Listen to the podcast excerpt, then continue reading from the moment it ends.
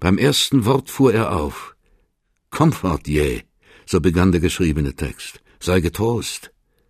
Wie ein Zauber war es, dieses Wort. Nein, nicht Wort, Antwort war es, göttlich gegeben, Engelsruf aus verhangenen Himmeln in sein verzagendes Herz. Comfort ye, wie dies klang, wie es aufrüttelte innen die verschüchterte Seele. Schaffendes, erschaffendes Wort. Und schon kaum gelesen, kaum durchfühlt, hörte Händel es als Musik, in Tönen schwebend, rufend, rauschend, singend. O Glück!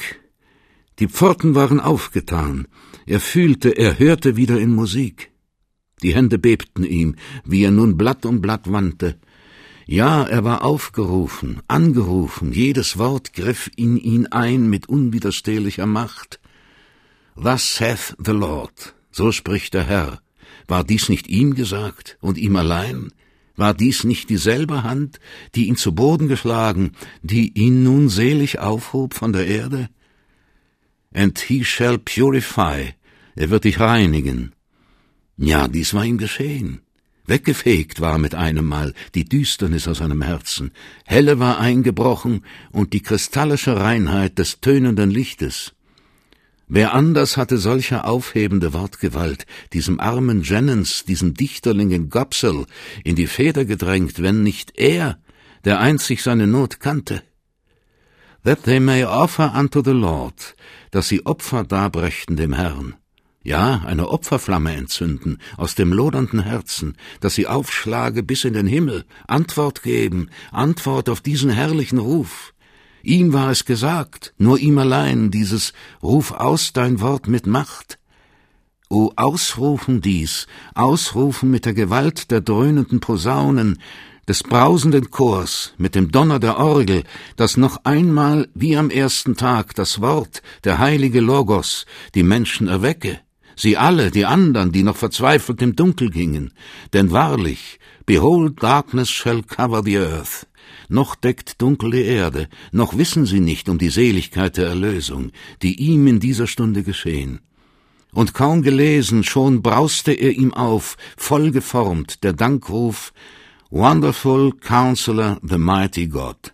Ja, so ihn preisen, den Wundervollen, der Rat wusste und tat, ihn, der den Frieden gab dem verstörten Herzen, denn der Engel des Herrn trat zu ihnen, ja, mit silberner Schwinge war er niedergefahren in den Raum und hatte ihn angerührt und erlöst. Wie da nicht danken, wie nicht aufjauchzen und jubeln mit tausend Stimmen in der einen und eigenen, wie nicht singen und Lobpreisen, Glory to God, Händel beugte sein Haupt über die Blätter wie unter großem Sturm. Alle Müdigkeit war dahin.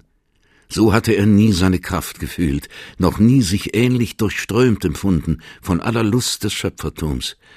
Und immer wieder wie Güsse von warmem, lösendem Licht strömten die Worte über ihn, jedes in sein Herz gezielt, beschwörend, befreiend. Rejoice, freue dich. Wie dieser Chorgesang herrlich aufriss, Unwillkürlich hob er das Haupt, und die Arme spannten sich weit. Er ist der wahre Helfer. Ja, dies wollte er bezeugen, wie nie es ein irdischer getan. Aufheben wollte er sein Zeugnis wie eine leuchtende Tafel über die Welt. Nur der viel gelitten weiß um die Freude. Nur der Geprüfte ahnt die letzte Güte der Begnadigung.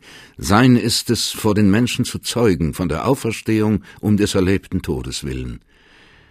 Als Händel die Worte las, he was despised, er ward verachtet, da kam schweres Erinnern, in dunklen, drückenden Klang verwandelt zurück. Schon hatten sie ihn besiegt gemeint, schon ihn lebendigen Leibes begraben, mit Spott ihn verfolgt. And they that see him laugh, sie hatten gelacht, da sie ihn sahen, und da war keiner, der Trost dem Dulder gab. Niemand hatte ihm geholfen, niemand ihn getröstet in seiner Ohnmacht. Aber wunderbare Kraft. He trusted in God. Er vertraute Gott. Und siehe, er ließ ihn nicht im Grabe ruhen. But thou didst not leave his soul in hell. Nein, nicht im Grabe seiner Verzweiflung, nicht in der Hölle seiner Ohnmacht, einem Gebundenen, einem Entschwundenen hatte ihm Gott die Seele gelassen. Nein, aufgerufen noch einmal hatte er ihn, dass er die Botschaft der Freude zu den Menschen trage. Lift up your heads, aufhebt eure Häupter. Wie das tönend nun aus ihm drang, großer Befehl der Verkündigung. Und plötzlich erschauerte er, denn da stand von des armen Jennens Hand geschrieben, The Lord gave the word. Der Atem stockte ihm. Hier war Wahrheit gesagt, durch einen zufälligen Menschenmund. Der Herr hatte ihm das Wort gesandt, von oben war es an ihn ergangen. The Lord gave the word. Von ihm kam das Wort, von ihm kam der Klang, von ihm die Gnade. Zu ihm zurück muss es gehen, zu ihm aufgehoben werden von der Flut des Herzens. Ihm Lob zu singen war jedes Schaffenden Lust und Pflicht. O es fassen und halten und heben und schwingen, das Wort, es dehnen und spannen, dass es weit werde wie die Welt, dass es allen Jubel des Daseins umfasse, dass es groß werde wie Gott, der es gegeben. O das Wort, das Sterbliche und Vergängliche, durch Schönheit und unendliche Inbrunst zurückverwandeln Ewigkeit. Und siehe, da war es ja hingeschrieben, da klang es, das Wort, unendlich wiederholbar, verwandelbar, da war es. Halleluja, Halleluja, Halleluja. Ja, alle Stimmen dieser Erde darin zusammenfassen, die hellen und die dunklen, die beharrende des Mannes, die nachgiebige der Frau. Sie füllen und steigern und wandeln, sie binden und lösen im rhythmischen Chore, sie aufsteigen lassen und niedersteigen, die Jakobsleiter der Töne, sie schwichtigen mit dem süßen Strich der Geigen, sie anfeuern mit dem scharfen Stoß der Fanfaren, sie brausen lassen im Donner der Orgel. Halleluja, Halleluja, Halleluja. Aus diesem Wort, aus diesem Dank einen Jubel schaffen, der von dieser Erde zurückdröhnte bis zum Schöpfer des Alls. Tränen dunkelten Händel das Auge, so ungeheuer drängte die Inbrunst in ihm. Noch waren Blätter zu lesen, der dritte Teil des Oratoriums, aber nach diesem Halleluja, Halleluja vermochte er nicht mehr weiter. Vokalisch füllte ihn dieses Jauchzen innen an, es dehnte und spannte, es schmerzte schon wie flüssiges Feuer, das strömen wollte, entströmen. Oh, wie es engte und drängte, denn es wollte aus ihm, wollte auf und in den Himmel zurück. Hastig griff Händel zur Feder und zeichnete Noten auf. Mit magischer Eile formte sich Zeichen auf Zeichen. Er konnte nicht innehalten. Wie ein Schiff, die Segel vom Sturm gefasst, riss es ihn fort und fort. Rings schwieg die Nacht, stumm lag das feuchte Dunkel über der großen Stadt. Aber in ihm strömte das Licht, und unhörbar dröhnte das Zimmer von der Musik des Alls. Als der Diener am nächsten Morgen behutsam eintrat, saß Händel noch am Arbeitstisch und schrieb. Er antwortete nicht, als Christoph Schmidt sein Adlatus scheu ihn fragte, ob er beim Kopieren behilflich sein könne. Er knurrte nur dumpf und gefährlich. Keiner wagte sich mehr an ihn heran, und er verließ das Zimmer nicht in diesen drei Wochen, und wenn man ihm das Essen brachte, brockte er mit der linken Hand hastig ein paar Krumen Brot ab, die rechte schrieb weiter. Denn er vermochte nicht innezuhalten, es war wie eine große Trunkenheit über ihm. Wenn er aufstand und durch das Zimmer ging, laut singend und taktierend, blickten seine Augen fremd. Wenn man ihn ansprach, schrak er auf, und seine Antwort war ungewiss und ganz verworren. Der Diener hatte unter das schwere Tage, es kamen die Gläubiger, ihre Schuldscheine einzulösen, es kamen die Sänger, um eine Festtagskantate zu erbitten, es kamen Boten, Händel in das königliche Schloss zu laden. Alle musste der Diener abweisen, denn wenn er versuchte, nur mit einem Wort sich an den hingerissen Arbeitenden zu wenden, so fuhr ihm löwenhaft der Zorn des Aufgereizten entgegen. Georg Friedrich Händel wusste in jenen Wochen nicht mehr um Zeit und Stunde, er schied nicht mehr Tag und Nacht, er lebte vollkommen in jener Sphäre, die Zeit nur misst in Rhythmus und Takt. Er wogte nur, mitgerissen von dem Strömen, das aus ihm wilder, immer drängender quoll, je mehr das Werk sich der heiligen Stromschnelle näherte, dem Ende. Gefangen in sich selber durchmaße er mit stampfenden, taktierenden Schritten immer nur den selbstgeschaffenen Kerker des Raumes. Er sang, er griff in das Cembalo, dann setzte er sich wieder hin und schrieb und schrieb, bis ihm die Finger brannten. Nie hatte zeitlebens ein solcher Sturz des Schöpfertums ihn überkommen, nie hatte er so gelebt, so gelitten in Musik. Endlich, nach drei knappen Wochen, unfassbar noch heute und für alle Ewigkeit, am 14. September war das Werk beendet. Das Wort war Ton geworden, unverwelklich blühte und klang, was eben noch trockene, dürre Rede gewesen. Das Wunder des Willens war vollbracht von der entzündeten Seele, wie einst von dem gelähmten Leibe das Wunder der Auferstehung. Alles war geschrieben, geschaffen, gestaltet, in Melodie und Aufschwung entfaltet. Nur ein Wort fehlte noch, das letzte des Werkes. Amen. Aber dieses Amen, diese zwei knappen, raschen Silben, sie fasste Händel nun, um aus ihnen ein klingendes Stufenwerk bis in den Himmel zu bauen. Den einen Stimmen warf er sie zu und den andern im wechselnden Chore. Er dehnte sie, die beiden Silben, und riss sie immer wieder auseinander, um sie immer wieder neu und noch glühender zu verschmelzen. Und wie Gottes Atem fuhr seine Inbrunst in dieses Ausklangswort seines großen Gebetes, dass es weit ward wie die Welt und voll ihrer Fülle. Dieses eine, dieses letzte Wort, es ließ ihn nicht, und er ließ es nicht. In großartiger Fuge baute er dies Amen auf aus dem ersten Vokal, dem hallenden A, dem Urklang des Anfanges, bis es ein Dom war, dröhnend und voll und mit der Spitze reichend bis in den Himmel, immer noch höher steigend und wieder fallend und wieder steigend und schließlich von dem Orgelsturm gepackt, von der Gewalt der vereinten Stimmen noch und nochmals emporgeschleudert, alle Sphären erfüllend, bis dass es war, als ob in diesem Päan des Dankes auch die Engel mitsängen und das Gebälk splitterte zu seinen Häupten von diesem ewigen Amen, Amen, Amen. Händel stand mühsam auf. Die Feder fiel ihm aus der Hand. Er wusste nicht, wo er war. Er sah nicht mehr, er hörte nicht mehr. Nur Müdigkeit fühlte er, unermessliche Müdigkeit. Er musste sich halten an den Wänden, so taumelte er. Entschwunden war ihm die Kraft, todgemüdet der Leib, verworren die Sinne. Wie ein Blinder tappte er weiter die Wand entlang. Dann fiel er hin auf das Bett und schlief wie ein Toter. Dreimal hatte im Laufe des Vormittags der Diener leise die Tür aufgeklinkt. Der Meister schlief noch immer. Reglos, wie aus blassem Stein gehauen, lag sein verschlossenes Gesicht. Mittags versuchte der Diener zum vierten Mal ihn zu wecken. Er räusperte sich laut, er klopfte vernehmlich, aber in die unermessliche Tiefe dieses Schlafes drang kein Laut und reichte kein Wort hinab. Christoph Schmidt kam nachmittags zu Hilfe, noch immer lag Händel in dieser Starre. Er beugte sich über den Schlafenden, wie ein toter Held auf der Wahlstatt nach dem errungenen Sieg, so lag er da, erschlagen von der Müdigkeit nach unsäglicher Tat. Aber Christoph Schmidt und der Diener, sie wussten nicht um die Tat und den Sieg. Nur Schrecknis kam sie an, da sie ihn so lange liegen sahen, so unheimlich reglos.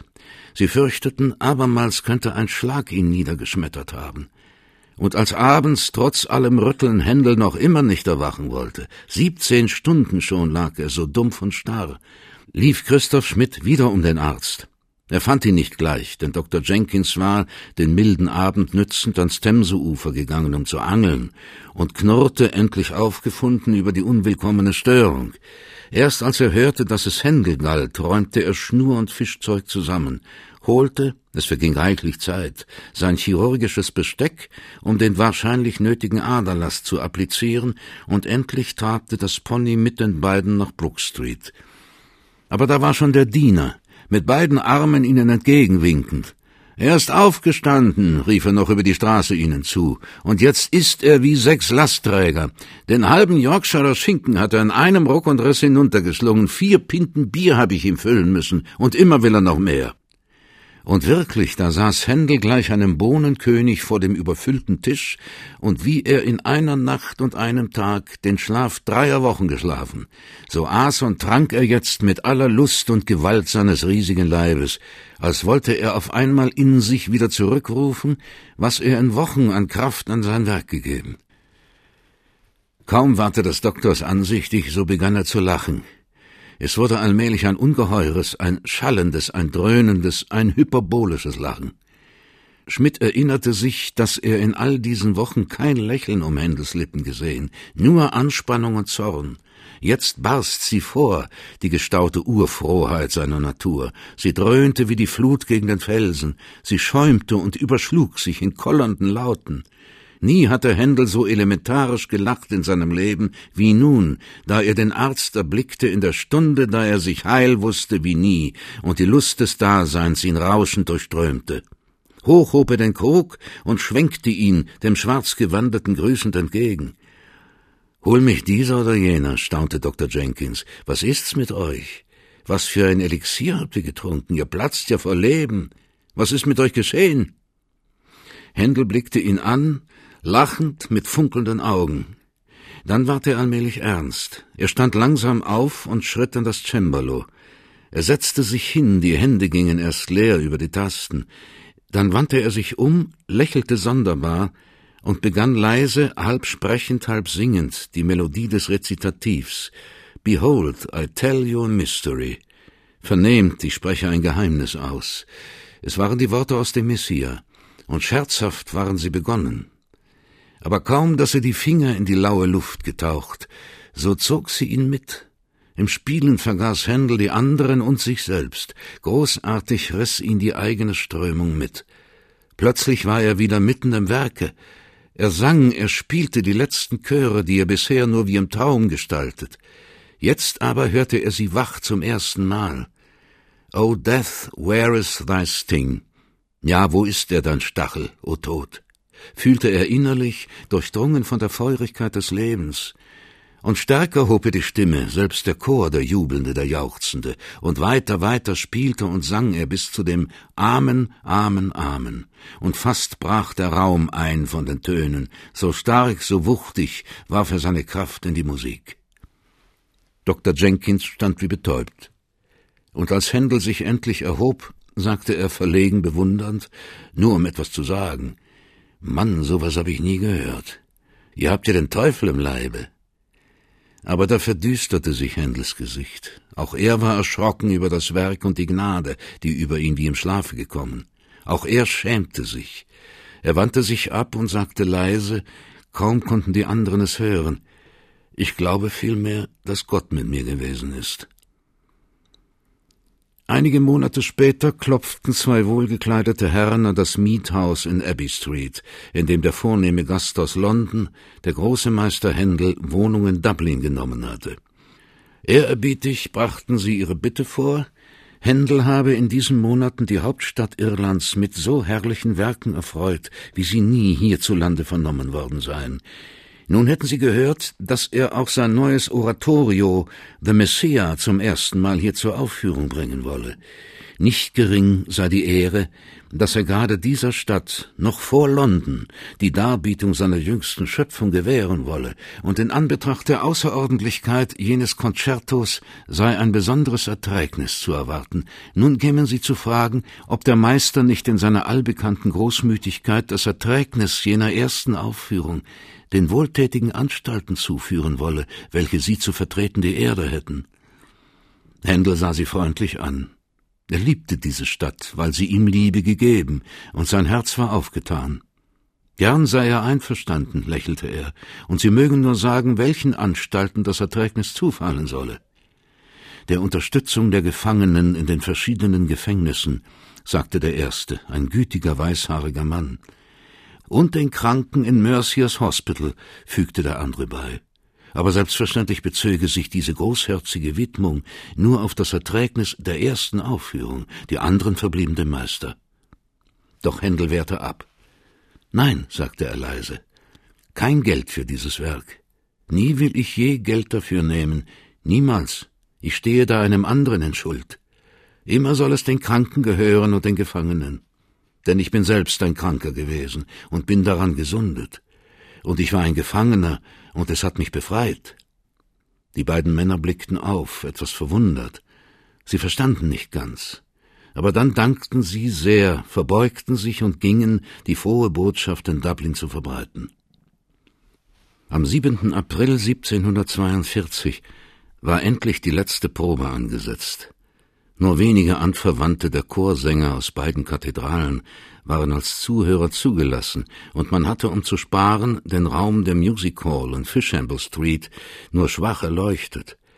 Vereinzelt und verstreut saß da ein Paar und dort eine Gruppe auf den leeren Bänken, um das neue Opus des Meisters aus London zu vernehmen, Dunkel und kalt nebelte die weite Halle. Aber ein Merkwürdiges geschah, kaum dass die Chöre klingenden Katarakten gleich niederzubrausen begannen. Unwillkürlich rückten die einzelnen Gruppen auf den Bänken zusammen und ballten sich allmählich zu einem einzigen dunklen Block des Hörens und Staunens. Denn jedem war, als sei die Wucht dieser nie gehörten Musik für ihn, den Einzelnen, zu viel, als müsse sie ihn wegschwemmen und wegreißen. Immer näher drängten sie aneinander. Es war, als wollten sie mit einem einzigen Herzen hören, als eine einzige fromme Gemeinde das Wort Zuversicht empfangen, das immer anders gesagt und geformt ihnen entgegenbrauste aus den verschlungenen Stimmen. Schwach fühlte sich jeder vor dieser urhaften Stärke, und doch selig von ihr gefasst und getragen, und ein Schauer von Lust ging durch sie alle, wie durch einen einzigen Leib.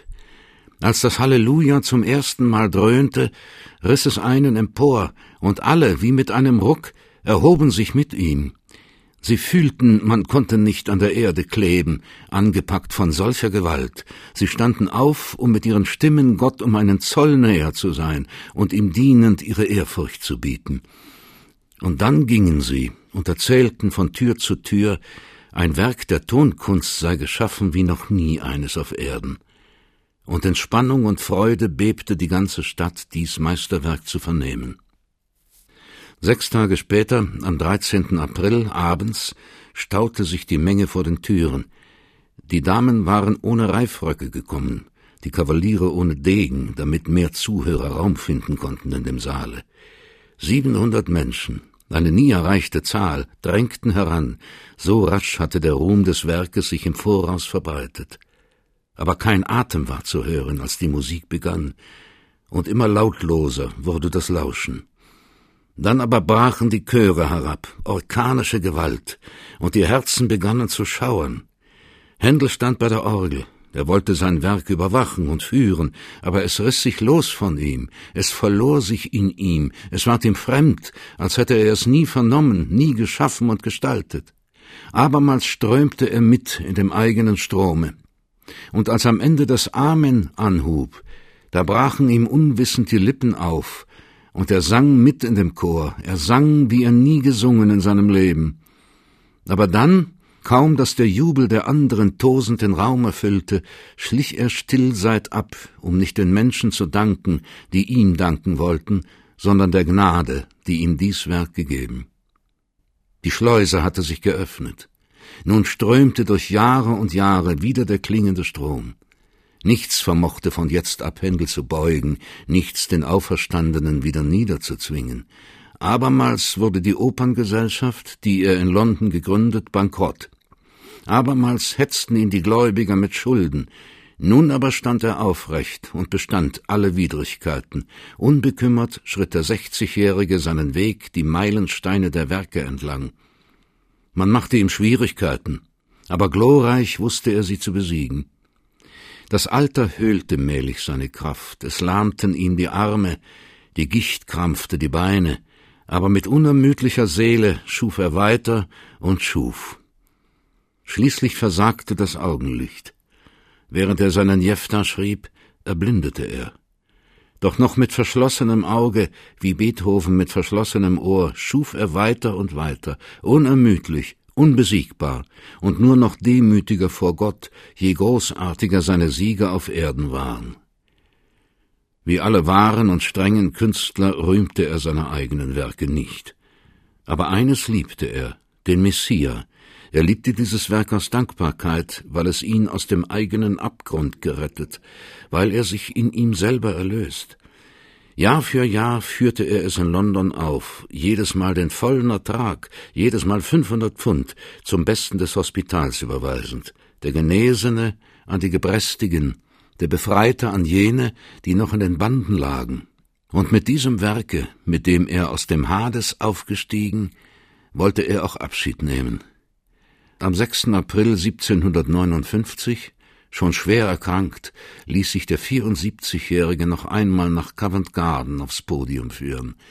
Und da stand er, der riesige blinde Mann, inmitten seiner Getreuen, inmitten der Musiker und der Sänger.